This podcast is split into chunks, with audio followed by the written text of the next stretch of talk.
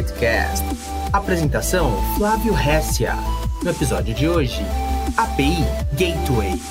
Participações de Flávio Pimenta e Rafael Cícero. Bom dia, pessoal da rede. Bom dia, nossos inscritos do YouTube. Mais uma daily live aí. Bom dia, Rafa. Bom dia, meu querido. Tudo bem com você? Bom dia, amiguinhos da rede. Como é que tá aí? Tudo bem? Hoje, presença ilustre aqui. Eu sempre acerto, agora acertei. presença ilustre aí, convidado com muita antecedência. O, Rafa, o, o Flávio, Flávio Pimentel, o Flávio Pimenta, monstro. Veio, cara, outra experiência aí com, com a Paygate. tra trabalho no dia, no dia a dia com isso, né? É, e veio ajudar a gente aí na, é, na discussão. Que qual vai ser a discussão hoje, Matheus? Hoje a gente vai falar se a gente precisa mesmo de IPA Gateway. Ô Pimentel, rapidinho, cara, dá um, dá um minutinho só de você pra galera conhecer. Todo mundo, o Rafa já se apresentou em outras lives, eu e o Matheus também todo dia.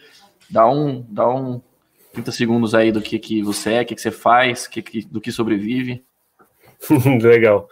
Bom, eu sou Flávio Pimenta, sou daqui de Campinas. Eu trabalho na Sincidia, que é um, uma empresa que tem aí é um produto que é uma API Gateway e tem a área de consultoria, onde é, a gente trabalha aí com os clientes usando ou não esse API Gateway, né? A gente já trabalhou em consultorias também que não usam o nosso produto.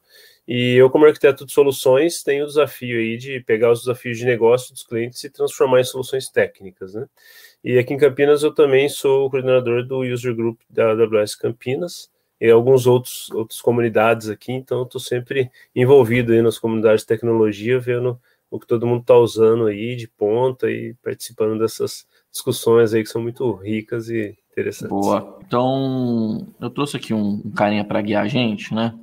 É, primeiro para a gente falar sobre para a gente falar sobre a realidade de, de aplicações hoje, de aplicações modernas, e aí a gente começar a falar das problemáticas desse cara e tentar entender se precisa, se não precisa e quando precisa do API né? É, eu já vi muita gente, eu já vi muita gente é, discutindo é, precisa ou não precisa. Ah, não, não precisa de API e tal, né? Vai me dar vai me dar dor de cabeça, um, um elemento a mais para me dar problema. Mas vamos só contextualizar e entender aí é, onde, como estão as aplicações modernas hoje. Aplicações não tão modernas, os, os monolitos, e depois os microserviços, é, cara, que estão surgindo, em geral, substituindo aí e desidratando, usando palavras que não são minhas, né? Desidratando os, os, monolitos em pequenos serviços e as aplicações novas, em geral, estão subindo em pequenos serviços, serviços menores, né? É, eu vou deixar vocês falarem mais, é, e eu quero ver, na verdade, vocês, mas é, então, a gente tem essa diferença, né? Monolito, onde tem uma aplicação gigante, respondendo por tudo, todos os controles estão nelas, os controles que eu quero ter, que eu não quero ter, estão nelas. Depois os microserviços, pequenas, pequenas aplicações fazem parte é, de uma ou mais aplicações maiores, né?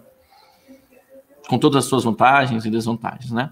Então, a, a, o, o, o ponto que fez a gente chegar até aqui são mudanças rápidas, mudanças frequentes, times menores e funcionalidades novas o tempo todo. Né? A gente vem em qualquer app moderno, em qualquer aplicação moderna, que a realidade é essa, e isso fez com que é, a caminhada de monolito para microserviço fosse uma caminhada, seja uma caminhada inevitável para quase 100% das aplicações.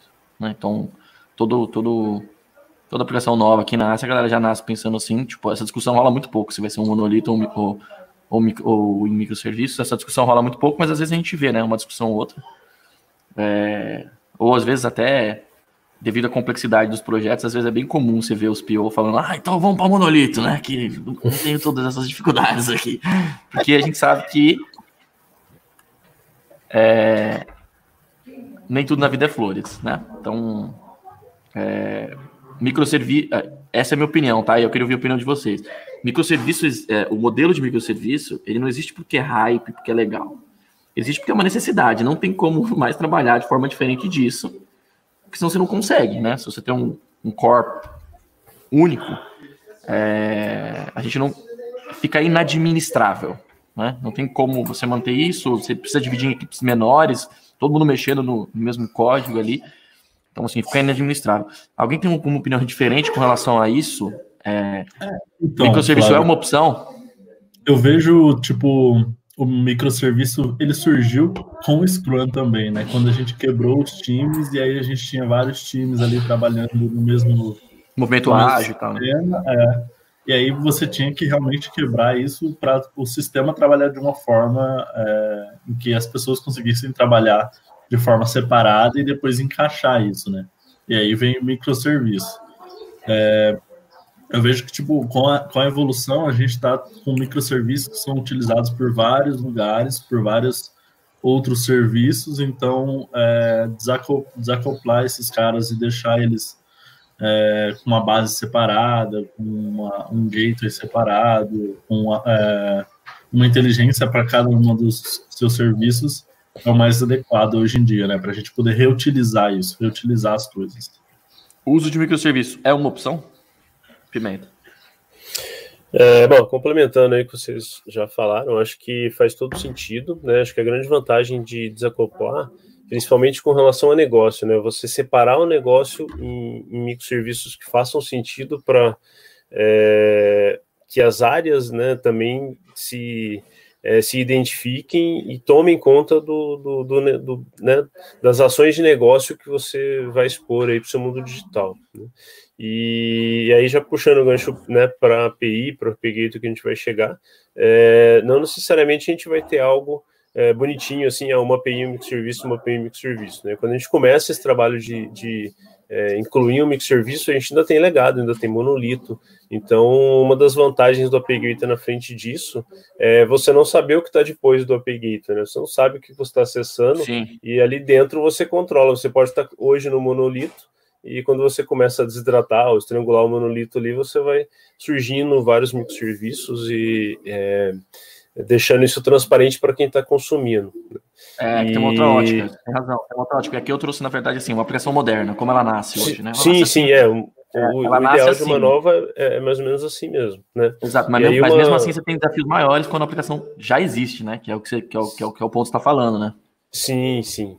E, e um, uma grande vantagem também quando você é, quebra o, o, o seu desenvolvimento de microserviços, além de ter equipes, né, é, que podem atuar em, em vários pontos, é, na hora que isso vai para a produção, alguns microserviços podem ser mais exigidos e ter um SLA, uma disponibilidade maior do que outros.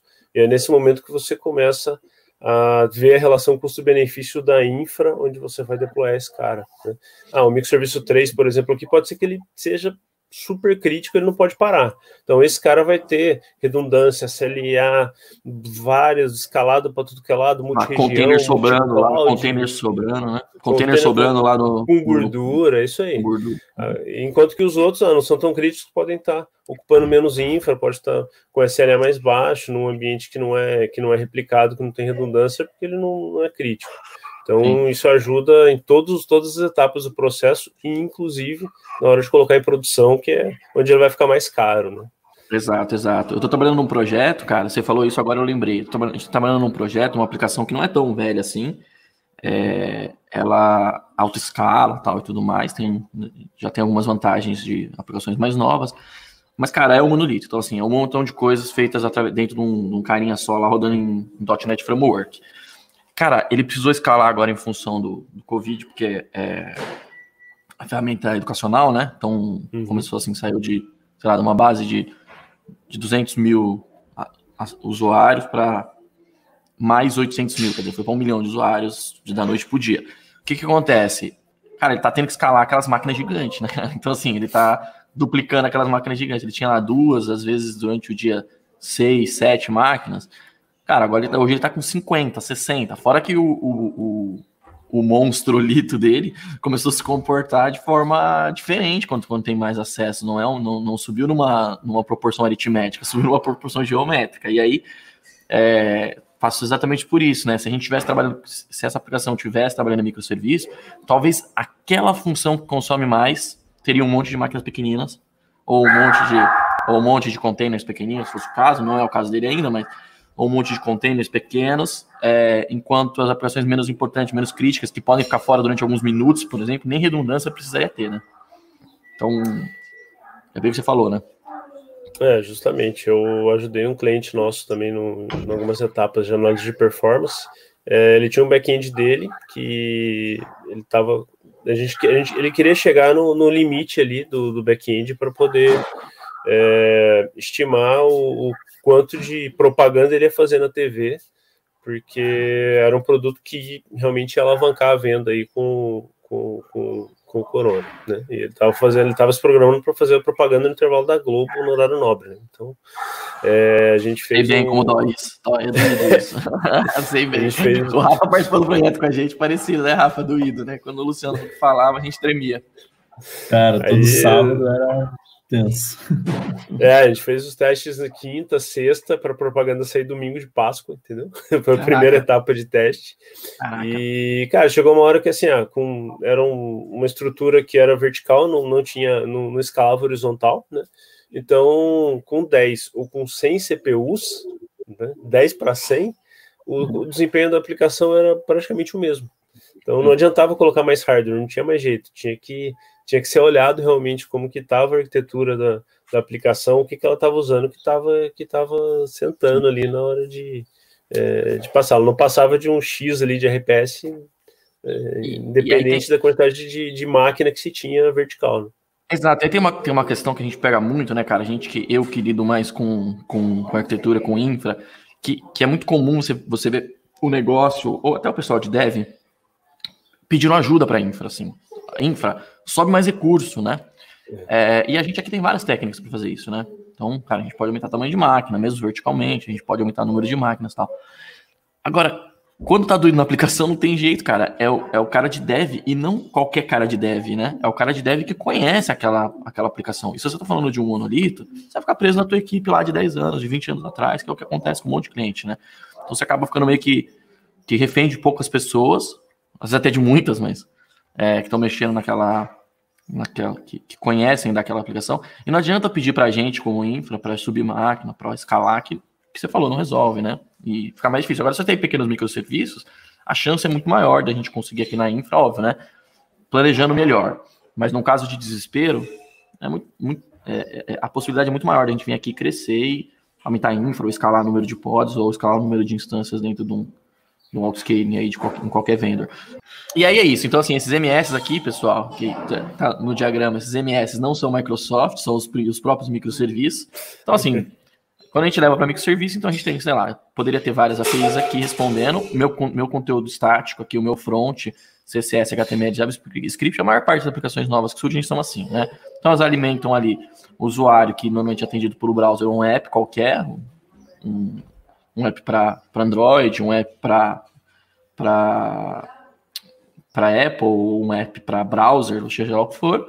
Então ele, é, ele, é, ele, é, ele recebe essas informações e esse app tem lá o conteúdo dinâmico, que normalmente são JavaScripts, que em geral são JavaScripts, que aqui não é requisição, tá? É o fluxo do dado, tá? De, que vem de cá para cá, né? É, então ele faz a requisição e volta ali o. E volta o. Talvez essas setinhas estejam infelizes, aqui elas deveriam estar para outro lado. E aí volta, eh, recebe os dados do conteúdo dinâmico, que aí esses microserviços vão interagir com outros microserviços, ou com, com base de dados, ou com filas, ou com APIs externas. Né? Então, essa é uma aplicação, é, é, é o diagrama base do, da, da, maior parte das aplicações atuais, mas nem tudo é flores, né? Então, a gente tem vários problemas nessa, nesse, usando esse tipo de, de arquitetura.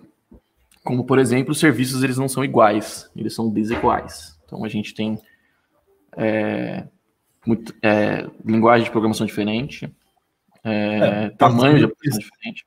Pensando que é desenvolvido por equipes diferentes, né? Então são Exato. arquiteturas muitas vezes diferentes, são linguagens diferentes e tudo mais. Muitas vezes protocolos diferentes, né? Então, Sim. e aí, né, fazendo já uma chamada para Gate, é, protocolos diferentes, né? Então, é, a gente precisa padronizar isso na hora de entregar para o cliente final lá, naquele desenho nosso inicial. Né? Então, aí vem o, vem o ponto, né?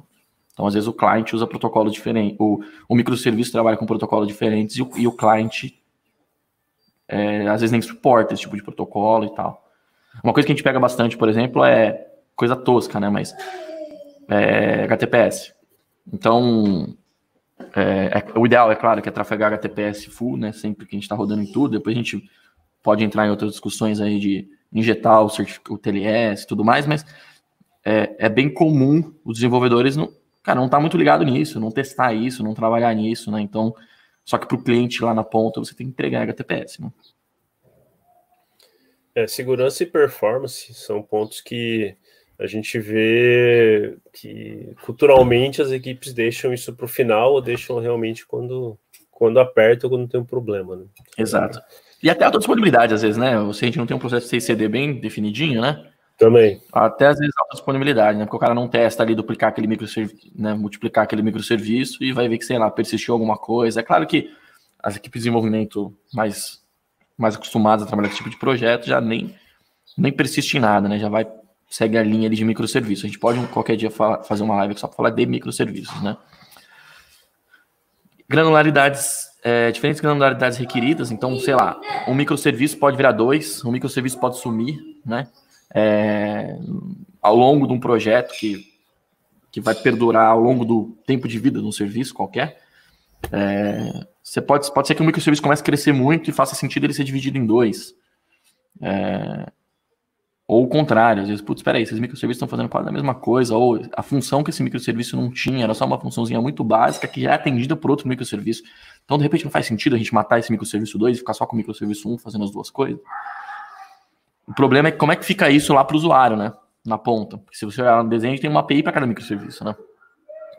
Então, putz, é coisa que a gente vê direto acontecer na, na vida real, né?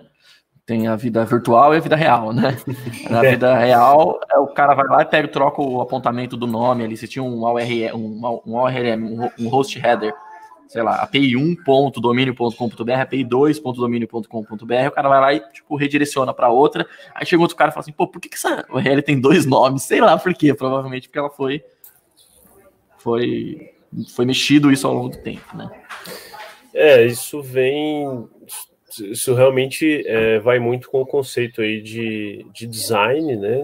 Na hora que você está realmente pensando aí na, na sua arquitetura, né? É, a gente gosta muito de trabalhar com design de API first, que é você primeiro pensar nas APIs e depois ver como que os microserviços vão ser desenvolvidos ali para atender aquelas necessidades de negócio. É, não necessariamente você, você vai ter um para um aí, pode ser que você tenha mais de um microserviço atendendo é, operações diferentes da mesma API, né? Sim. Mas se você é, partiu para um design de API ali bem focado no negócio, é, você minimiza esse, esse problema. Mas só quando a, a teoria a teoria, a prática é a prática. Né? Na teoria a prática é outra, né? Eu sempre digo é. isso. Na teoria a prática é outra. e, e aí acontece, né? De repente você mudar, até as equipes às vezes, né? O, o, uhum. o Pimenta, porque isso não depende só de tecnologia, depende das equipes, né? Às vezes você pega ali equipes que estão é, é, duas equipes que estão tocando duas funções separadas de um, ou dois microserviços diferentes, ou que seja, um micro, ou que seja é, duas APIs diferentes e tal. E aí depois isso muda ao longo do tempo, às vezes, sei lá, a, o tempo de projeto é uma coisa, depois muda, aí, aí duas, uma equipe assume dois microserviços, e aí aquela equipe começa a tratar diferente, pensar completamente diferente do que a outra equipe é, pensava e começa ou quebrar ou juntar os microserviços. Então isso é bem comum, né, cara? Assim, a gente vê que não depende só de, de questões técnicas, é claro que um, um planejamento bacana faz com que isso é, tende a mudar menos ao longo do tempo, mas o negócio está vindo, torando, né? Então as pessoas, é. É, as pessoas estão, a, a, criatividade humana vai muito além do que a, do que a, as decisões técnicas, né?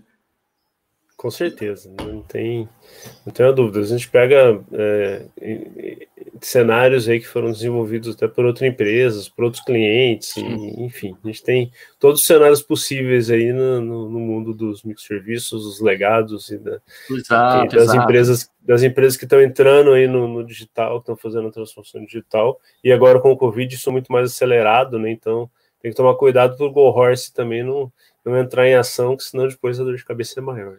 Ah, exato. E tá entrando, né, cara? Não tem jeito. Eu brinco que, cara, até na minha agenda tá, cara. Eu fechei minha agenda porque eu só tava fazendo 10 reuniões por dia. Eu dormia com uma reunião na, no dia seguinte e acordava com oito. e, e aí você, cara, você faz. Se você tá fazendo Go Horse, Go Horse na tua vida, né? Tipo, você tá fazendo uma reunião atrás da outra, não tem tempo de parar e respirar. A chance disso acontecer, disso acontecer na, no desenvolvimento de, uma, de um produto novo, de um serviço novo, é iminente, né? Então a gente tem que também segurar a onda da galera, né? O, inclusive, o. Cara, como é que chama ali o, o a, a, a Sensidia fica num um centrinho ali em Campinas, né? Esqueci o nome. É, a Sensidia, a base é em Campinas, a, a, a, matriz, vamos falar assim, né? É no Polis, que é um, um condomínio tem uma centena de empresas ali de tecnologia. É, além disso, a gente também tem unidade em São Paulo, Rio, é, Curitiba, a gente inaugurou semana passada, Porto Alegre, Belo Horizonte, e estamos com presença na Europa e América do Sul, também Irlanda, Inglaterra. Monstro, né? E monstro, né? começando, começando, algumas coisas aí na, na América do Sul. Né? Um monstro, Mas, né? É, nós aqui, nós aqui, nós aqui, pobres, pobres coitados, nós aqui, pobres coitados, um monstro, que né? Isso? Não, é uma polis ali, né? O lugar. Eu sei porque a, isso, a Dextra fica ali, né? A Dextra, fica a Dextra ali, né? também fica. Dextra, CT, tem uma série de. É, exato, exato. É, eu, eu estava exatamente num projeto, faz um ano, talvez um ano, um ano e pouco, que a gente estava começando um projeto novo lá, e com o pessoal da Dextra, e assim, a Dextra tocou no começo, depois saiu, e com várias uhum. squads dentro da própria Dextra. E aí, cara, saiu e foi para a equipe do cliente assumir.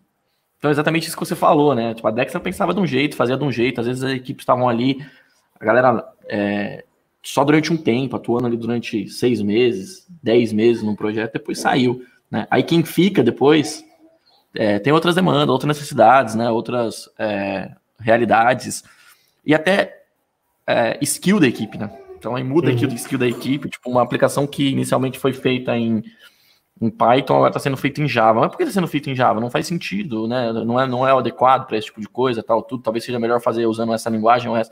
Cara, não, eu só tenho gente de, de Java, então tem que ser Java, não tem que fazer, entendeu? Então...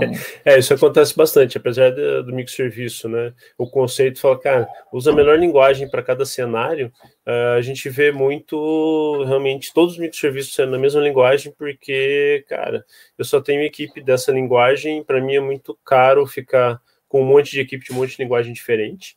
Uh, mas a linguagem hoje, aí, né, isso, isso dá dá margem para uma outra, uma outra, Sim, uma, uma outra live. A, a, linguagem hoje não é, entrando em numérico, mas a linguagem eu né, você tem que saber é de menos, né? É, como, como dosar. É, é, é, o de menos, assim, é, óbvio que tem algum, alguns diferenciais entre linguagens, mas eu que sou, sou do mundo Java, trabalhei 20 anos com Java, hoje estou atuando no ecossistema em Python e estou adorando, cara. Então não tem, não tem, e, não tem dúvida. Não, e tem um ponto que, que eu gosto muito de falar, que você falou assim, ah, mas, né, quando a gente fala de microserviço, a gente fala, cara, o que é melhor para cada coisa, né? Então, o que se aplica melhor para cada coisa. A gente, sendo repetitivo, como eu sou todos os dias aqui, pessoas conta, cara. Então, é melhor para a empresa porque eu tenho gente, né? Então, porque eu tenho gente que sabe, né? A curva de aprendizado com um cara de Java aprender Python talvez seja pequena, mas há uma curva. Então, precisa ser contabilizada essa curva e ver se compensa ou não compensa para aquele aquela necessidade pontual, né? Não, com certeza. É. A gente está tá começando agora a fazer umas coisas em Go também. Go é uma linguagem que está crescendo bastante, até por conta de performance, integração com Kubernetes, a gente está fazendo alguns operators Sim. em Go, então... Animal. É, Animal. é olhar a melhor linguagem para aquele cenário. Né? Ah, preciso fazer tudo em Go? Não, cara, não é simples aprender Go, não é fácil, Exato. mas é uma, uma, super linguagem que está crescendo bastante também, né? então... Exato, e, e, e investir nela é fato, vai ter resultado. A médio e longo prazo, dificilmente a com curto. Certeza. Né? E, e, aí só precisa ver, alinhar isso com o negócio.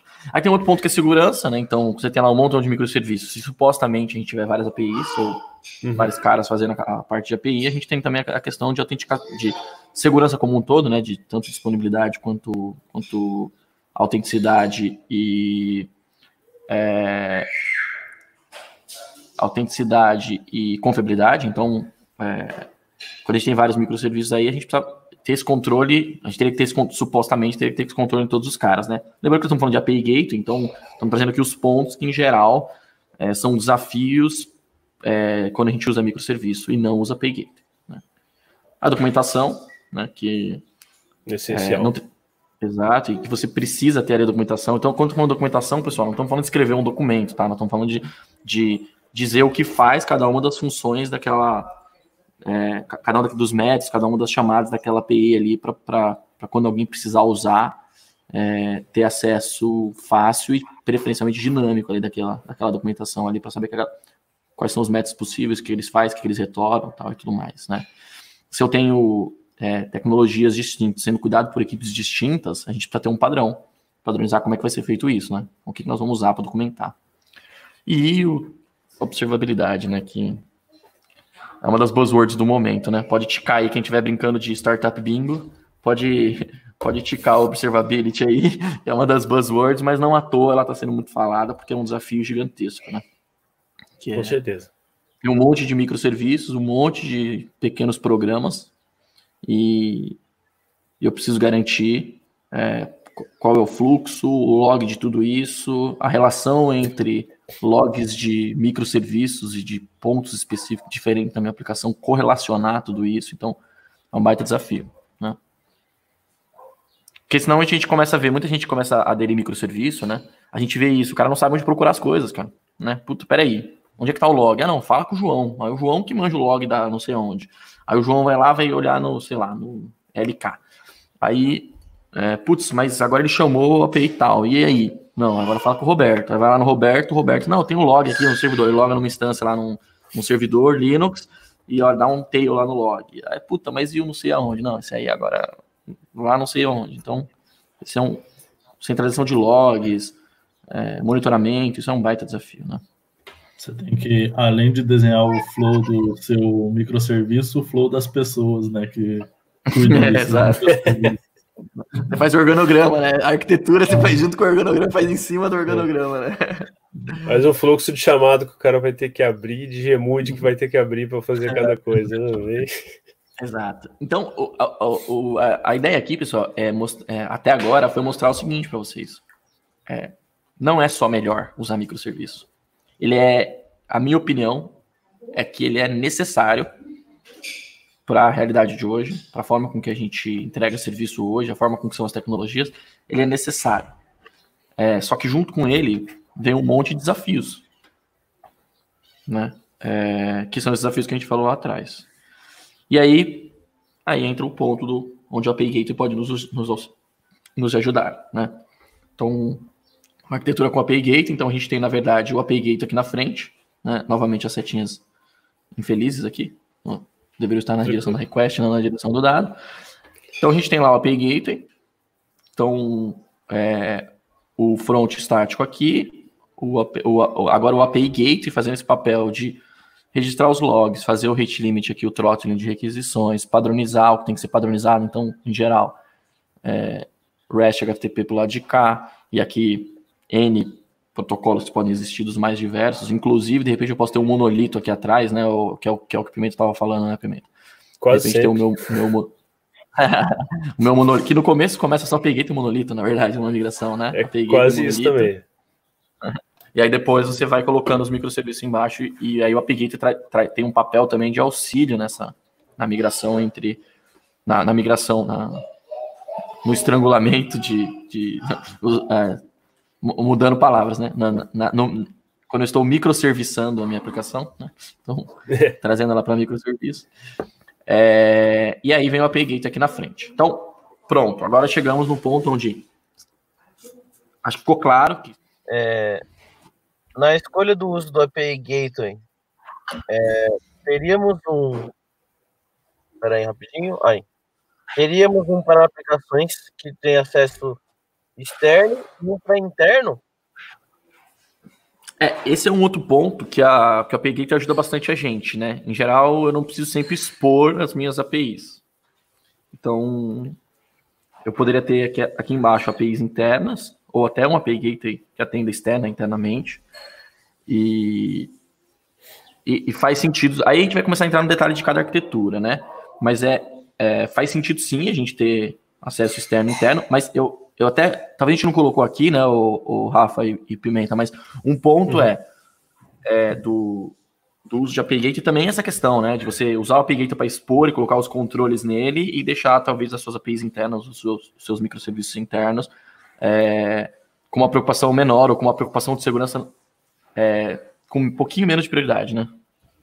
É, na verdade, que em questões de segurança, a preocupação é até a mesma. Né? Mas sim, a gente tem cenários em que a gente expõe APIs para o mundo e a gente tem cenários em que as APIs são privadas. Uh, aí depende muito do, do API Gateway que você está usando, mas normalmente eles suportam que você faça isso sem precisar é, de mais de um API Gateway, né? O API Gateway é um só, é o cara que centraliza, te ajuda na governança, na segurança, log, rastreabilidade, né? performance. Então, um dos recursos é, que a galera até usa pouco em, em API Gateway é o recurso de cache, né? Você tem uma consulta que é feita toda hora e ela não, os dados dela não mudam muito. Você pode configurar cache e blindar o seu back-end, né? Um, um, dos grandes, uh, uma das grandes vantagens do, do, do API Gateway é ser o cara que, que blinda, né? Então ele blinda a segurança, ele te dá a, a rastreabilidade ali e, e é, Opa, agora fugiu a palavra. Ah, a, observabilidade. observabilidade. é, observabilidade também, né? Então, tudo que é tráfego norte-sul, que a gente fala, que é o que vem de fora e vai para dentro dos microserviços, o API Gateway está ali para isso, né? É, não, faz, não faz muito sentido, e aí até já colocando um ponto que às vezes a galera usa, que é comunicação interna dos microserviços passar para o API Gateway, né? Então, se essa pergunta da API privada foi para que os microserviços se comuniquem via API, hum, não é tão interessante, né? A gente vê isso acontecendo e a gente não acha uma, uma ideia muito interessante. Comunicação entre, entre microserviços, aí você tem outras tecnologias, né? Como um mesh, algo que é, vai fazer mais sentido para é, monitorar isso, envoy com, com, com Muitas vezes mesh. Também, né? Oi? Rafa, às vezes fila também. Isso, aí você tem é, brokers, filas e é, toda uma infraestrutura, uma tecnologia para comunicação entre os microserviços que estão ali no mesmo ecossistema. Né? Exato, é, exato. Isso, isso não, impede, não impede você também trazer isso para uma gerência do API Gateway, mas mais para é, centralizar até logs e rastreabilidade, né? Aí já pensando em, observabilidade, né? É, a gente está agora lançando no, no nosso APG do SimCidia um recurso de, de mesh já integrado, que no futuro, cara, você tem a requisição que chegou externa, tá aqui, chegou um momento que ela vai para o back-end. Aí você vai começar a trazer métricas desse back-end junto ali, no, no, no na, ah, sua métrica, rastrear, né? na sua métrica para ter a rastreabilidade total do, do do ciclo de vida daquela requisição. Entendeu? Associar, né? Porque enquanto está passando o tráfego externo pelo API Gateway, mas o interno talvez não, você tem algo lá no, inter... no back-end que, que traga esse dado e fala assim, ó, isso está referente àquela chamada de, da, na API isso. externa. É, nesse, esse é um grande desafio, exemplo, né? É. Se o microserviço 2 e o 3, por exemplo, se comunicassem, né? E o API Gateway só chegasse no 2, você não nem sabe que existe o 3 quando está olhando do API Gateway. E o problema acontece lá no 3, né? Então, que é esse carinha aqui, né? Que é esse carinha aqui, né? É esse carinha aqui, né? Que é essa setinha ah, desculpa, é o 2 e o, o, 2 e o N, na verdade, né? Exato, mas essa setinha aqui, eu, eu, que não, eu que não tinha dado o Max aqui, aqui apareceu. se, se eles interagem e você chamou o 2 teve um problema no N, você só vai descobrir que teve um problema no N a partir do 2. Hoje Exato. do API aí, Gateway, às vezes você não consegue, né? É, isso aí varia de, varia de arquitetura para arquitetura, mas, cara, tem gente que prefere passar tudo por, por, por um API Gateway. Então, é, que acho que eu, respondendo um pouco a pergunta do Afonso, tem gente que uhum. prefere passar tudo, só que aí é aquela história, né? Você vai. É, você vai deixar de ter os benefícios de usar o que isso aqui tem de legal, que é o, o, o a, Envoy, Istio, esse tipo de coisa. Tem um monte de coisa legal aqui, tipo ingestão de certificado, um monte de coisa legal que de repente você poderia estar tá, tá usando aqui. Se você passa para cá e volta, talvez você perca tudo isso. Mas assim, não, não, não tem certo nem errado. Eu acho que é, é. de acordo com a necessidade de cada um, né? Tem, dependendo do, do, seu volume, né? Se você passa essas restrições pelo Paygate, você vai ter um tráfego de rede maior, é, você pode ter problemas de segurança, enfim. Você vai passar por tem... mais, você vai passar por mais, às vezes, dispositivos, então, às vezes, você está aqui dentro do mesmo host físico, né? Então, pode uhum. ser que você esteja aqui com Kubernetes, por exemplo, dentro de todos esses caras, porventura, esses caras estão dentro do mesmo nó.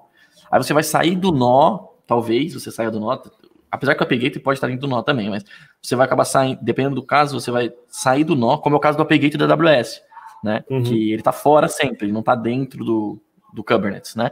Então você sai dele para ir para o mundo. Ah, e a gente pega até casos, até um caso de, um, de um cliente que a gente pegou com o Sensidia esses dias, que está em migração, mas a priori o Kubernetes está fora, o, o AppGate está fora da, da AWS, então ele está no on-premise.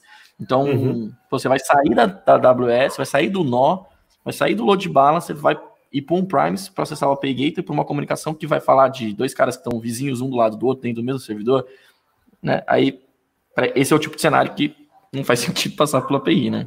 Ou, em é. geral, não faz sentido passar pela API. Aí foi um ponto legal também que você colocou, que não necessariamente todos esses microserviços estão no mesmo lugar físico, estão Exato. na mesma infraestrutura, né? Exato. né? A gente trabalha muito também na área de pagamento. Cara, na área de pagamento tem alguns cenários, o cenário PCI já é complexo, e tem alguns cenários que tem que integrar com HSM, que é um, um hardware para você fazer tá criptografia, um hardware físico que está lá no Primes, para fazer. Então você tem pô, um microserviço com um adaptador para conectar naquele hardware físico que está lá na casa do cliente, né? Aí você tem estratégia de ter ali um gateway federado, um gateway on-prime, um pedaço do seu gateway ali é, no on-premise para poder fazer essa comunicação externa. Sim. Então a gente tem, tem vários cenários, tem VPN no meio do caminho, você tem que garantir estabilidade, conectividade, ter sempre um, uma estratégia, um backup aí da, da conectividade. Porque... Capacidade dos links, né? Às vezes você vai, vai passar todo um fluxo links. por um link que, que, que, a capacidade é muito pequena, sendo que você pode passar por aqui. Então, assim, é uma, uma discussão ampla para responder a tua pergunta, Afonso. Mas, é, cara, é possível ter um, o mesmo API Gate fazendo as duas funções, ou um API Gate fazendo uma função, outro API Gate fazendo outra. Mas é, é uma questão de. São vários sabores aí para ser colocado numa arquitetura. Né? É, e puxando o Cloud HSM, deixa eu fazer uma ponte aqui, que acho que dá uma live depois também. A AWS tem um carinha chamado Cloud, falando sobre HSM. A AWS uhum. tem, um pro, tem um produto chamado Cloud HSM, que ele não atende 100%, mas ele tem isolamento de hardware e atende alguns pontos de PCI, caso seja necessário, mas também não é barato. Então, é, é tal, qual, é. tal qual um hardware, tal qual um hardware, né? Então, é, depois a gente poder, um dia a gente poderia só falar sobre HSMs e explodir isso. É, bom, vamos lá, vamos lá que o Rafa precisa de um tempinho também. API Gateway é caro? Porque, tipo, porque assim, vamos supor, você tem uma aplicaçãozinha, um, dois microserviços, eu preciso de uma API Gateway? Porque vai... Preciso. a, resposta, a resposta do Pimenta foi clara, foi, foi da lata. É o Rafa que respondeu ou o Pimenta? Eu. Entendi. É, mas não é caro, o Pimenta, mas não é caro. Tô fazendo o papel do advogado de diabo aqui, tá? Mas não é caro. Uhum. Não. não, vamos lá. Por quê? Vou, vou, vou, vou, vou, dar um exemplo que aconteceu comigo no, no outro cenário, outra empresa.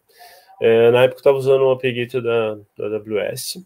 É, cara, tinha lá um monolitão, a empresa tinha um, um serviço de SMS. Tá? E, não, desculpa, o serviço era de uma consulta, uma consulta cadastral aí, tipo um birô de, de dados aí, tá? E do dia para a noite fecharam um contrato gigante lá. E do dia para a noite, a quantidade de requisições simplesmente foi de 10 mil por dia para 200 mil por dia. Né? E eu fiquei sabendo no dia seguinte que já tinham vendido e que o cliente estava usando e estava derrubando tudo. Né? O tudo era um back-end que estava lá antigo, que eu ainda não tinha olhado para ele. A gente estava tava com algumas estratégias ali de tirar o principal e é, o resumo, né? O back-end não estava aguentando, a operação, que era a operação que estava ferrando com tudo, é, eu, a gente já estava reescrevendo em outra linguagem e, cara, a gente reescreveu isso para um, uma função, para um serverless, na época a gente usou um Lambda, né? e o Apegito estava na frente desse monolitão. Né? 24 de dezembro de algum ano aí, a gente virou, é, foi 23 para 24, a gente virou esse, só esse recurso para o é, meu service e falou: Meu, seja feliz aqui, cliente, história aqui as requisições que você está fazendo, porque esse contrato grande usava só essa consulta. Né? Uhum. Então, com isso, a gente conseguiu é, dividir é, sem impacto para os outros 300 clientes que já usavam esse endpoint. Né? Não precisei mudar o URL, não precisei usar, mudar nada. Eu mudei do, do, no API Gateway e falei: Ó, essa operação aqui, em vez de ir para o back-end que está caindo, aqui, vai, vai para esse service. Né? Tinha um monstrolito aqui, você vê que chaveou para o microserviço 1, vamos dizer assim, né? Isso mesmo, né? Eu já tinha o apelido na, na frente do monstro. E, cara, a gente tinha vários gargalos que a gente foi ajustando, o banco era um deles. Normalmente o banco é primeiro, o primeiro Sim, gargalo que, que aparece quando a gente tem, quando a gente tem é, restrições. né? A gente tirou alguns passos, a gente deixou um token fixo para esse cliente específico, então não batia mais no, num pedaço do monolito de autenticação, que era outro que estava sentando também. É, então, só com isso, né, a gente conseguiu manter o contrato, conseguiu é, aumentar a disponibilidade do, do serviço, sem derrubar o banco, sem prejudicar os outros clientes. E, cara, se eu não tivesse o API Gateway aqui, eu ia ter um impacto muito grande, né? Falo para o cliente, meu, todas as 15 consultas que você faz, você vai fazer no endpoint 1, mas essa aqui você vai fazer no endpoint 2. O cara vai te matar, mano. Fala, você é louco. O, o cliente, às vezes, contratou aquela integração para chamar a API e, cara, foi caro, e para ele fazer isso de novo, não, não é simples mudar um endpoint, né? Então, só essa de não mudar o um endpoint e manter aí a, a, tudo centralizado foi um, um, dos pontos. Se você tem um ou 100 microserviços, é, ainda vale a pena, né? Sim, e normalmente vamos... a cobrança do, dos API Gateways é por requisição. Então, se você tem pouca requisição, em geral você vai pagar pouco. Esse era o ponto que eu ia perguntar. É isso aí. Então, é, esse é o ponto que eu ia perguntar. Tava ansioso que vai perguntar, mas esse era o ponto, né? Então, por exemplo, é, cara, honestamente não conheço, é, não conheço modelo de negócio, o modelo de negócio Syncid, acho que nem é o ponto a gente dizer aqui, mas, é, mas, mas um exemplo que eu conheço, consigo dizer, e, e é, que é o API Gate da AWS, é, que, cara, é um produto, produto, relativamente novo, vamos dizer assim, né, que está evoluindo aos pouquinhos, mas, mas já, já tem, já está já tá, já tá bem robusto, é, o, as, as requisições, eu, se, eu, se eu, por exemplo, tiver um microserviço, sei lá, ou dois microserviços, eu posso subir uma API Gate sem custo. Eu tenho lá um free tier razoável, e mesmo assim, quando eu tenho um volume muito grande, é, eu arrisco dizer aqui que mesmo que eu tiver uma aplicação econômica desse lado de cá, mesmo que a aplicação seja bem econômica, o custo da Paygate, sei lá, não chega a 10% do, da infraestrutura. É, é. E proporcional ao crescimento, né? E proporcional ao crescimento. Se eu estou gastando mil dólares, cara, eu não gasto nem 100 com o Paygate. Então, é, se, eu gast... se eu tô gastando 100 dólares, eu não gasto nem 10 com o Paygate, né? Então, é, tendo em vista essa questão de, talvez meio que respondendo a questão de custo, é claro que não vai ser assim para todos os casos, mas Uhum. É, você acredita que sim, que tem que, que o cara vai começar, coloca o upgrade e nem pensa, na tua, na tua visão. Sim, acho que está começando um projeto novo, ou se já tem um projeto grande, cara, começa com um API Gateway, né? Uh, a Syncidia tem um produto que, na verdade, é um API Suite, tem um pouco mais de, de recurso até que o API Gateway, mas não vem o caso agora, a gente pode até fazer um, claro, claro. um, um outro comparativo depois, lógico. É, mas é, cara, normalmente o API Gateway da Amazon eu, eu conheço, já usei até que bastante. Ele começou como um proxy, realmente só como uma fachada ali, e acho que ele nasceu para poder permitir a execução de lambda externa, cara. Porque o primeiro recurso que ele, é pra, que ele é teve é pra... ali foi você plugar uma lambda e o cognito para autenticação. Sei que vai ter alguma coisa de cognito aí também. É, é aquele ponto que a gente falou isso. de protocolos distintos, né? A função lambda ela não responde HTTP, né? Então assim, ela não é um, ela não não, é, não é HTTP listener, né? Então a PGate uhum um, um dos pontos que ele veio é justamente para atender essa questão. Lembrando que um API Gateway, do ponto de vista técnico, se agora a gente for baixar no nível da discussão, um API Gateway inicialmente é um proxy reverso. Sim, sim. O, o, né? o, básico dele é pelo menos, né? Pelo menos isso. isso. Então, normalmente isso. eu peguei até um proxy com alguma coisinha de log, alguma coisinha de segurança, né? Então, o mínimo de API E isso aí você vai, você vai agregando, né? Uh, então, recursos de cache, de rate limit, né? O hit limit Sim. é muito importante. Nesse cenário mesmo que a gente estava vendo com o cliente, cara, a gente chegou no limite e falou: de 600 RPS não passa. Então a gente Sim. colocou na tem um limite de 600. Cara, responde, responde, qualquer coisa pro cara lá, responde 429 pro cara lá, mas pelo menos a aplicação dele do lado de lá consegue tratar e esperar um pouco, né? Justamente. Se é, eu tenho 600 pessoas entrando para fazer compra, e na verdade 800 querendo comprar e eu só, só consigo atender 600, é melhor eu atender 600 por vez do que tentar deixar 800 entrar e as 800 derrubarem e nenhuma comprar, né? Então. É, e vamos é... lá, dá para tratar isso na casca, né, cara? Dá para tratar isso na casca, do lado de lá em fileira, sei lá, dá para resolver de outro jeito, né? Sim, sim. E na questão de segurança, trótulo em tentativa de invasão, de, enfim, né? Então, é, você consegue ter várias estratégias aí para é, vazou um token, né, você precisa é, é, inibir, inibir logo o, o, acesso desse token, expirar esse token rápido e tudo mais. Né? Então, são, são recursos que, que a gente faz. É, a gente não pode esquecer que o API Gateway é, é um componente de complexidade a mais. Por outro lado, é, pelo que a gente viu aqui pela discussão, acho que foi meio unânime que faz sentido, até por alguns argumentos que o próprio Pimenta trouxe, que, que é, Custo, por exemplo, é uma questão que a galera sempre fala, mas acho que o único entrave é o conhecimento. É conhecer pelo menos um API Gateway ou conhecer alguns API Gateways. O que, por outro lado, é muito legal para quem tá vendo, principalmente a galera mais nova que tá vendo, tá aprendendo. É assim, cara, você não escolhe um sistema operacional para você começar, não escolhe uma linguagem de programação para você começar, um front-end para quem é front, um, uma linguagem de front, ou pro cara que quer o full stack, escolhe uma linguagem de front, uma linguagem de back e tal. Cara, escolha um API cara, para você começar, para você saber um e conhecer um. Então aí você quebra isso e outra coisa, você passa a ter valor também, né? Então, é, quando a gente vai, certamente, se alguém for, for contratar, seja dev, ou seja alguém de ops, é, ou seja alguém de DevOps, né? Que tá, tá na moda aí, mas vai, vai, vejam a live sobre DevOps depois para ficar claro isso.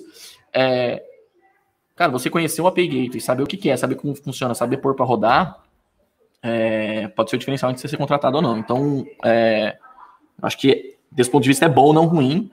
E tecnicamente falando das vantagens, não tem porquê você, você começar sem um API Gateway é, a não ser que você tenha uma, uma necessidade de negócio muito latente, assim, né? De, sei lá, não pode porque não pode porque não pode. Né? Você não tem um API Gateway. Por exemplo, a AWS API Gateway, né? A AWS API Gateway vai te trazer lock-in. Você vai ficar preso. E aí o, o, existe uma exigência do negócio que não pode ter lock-in.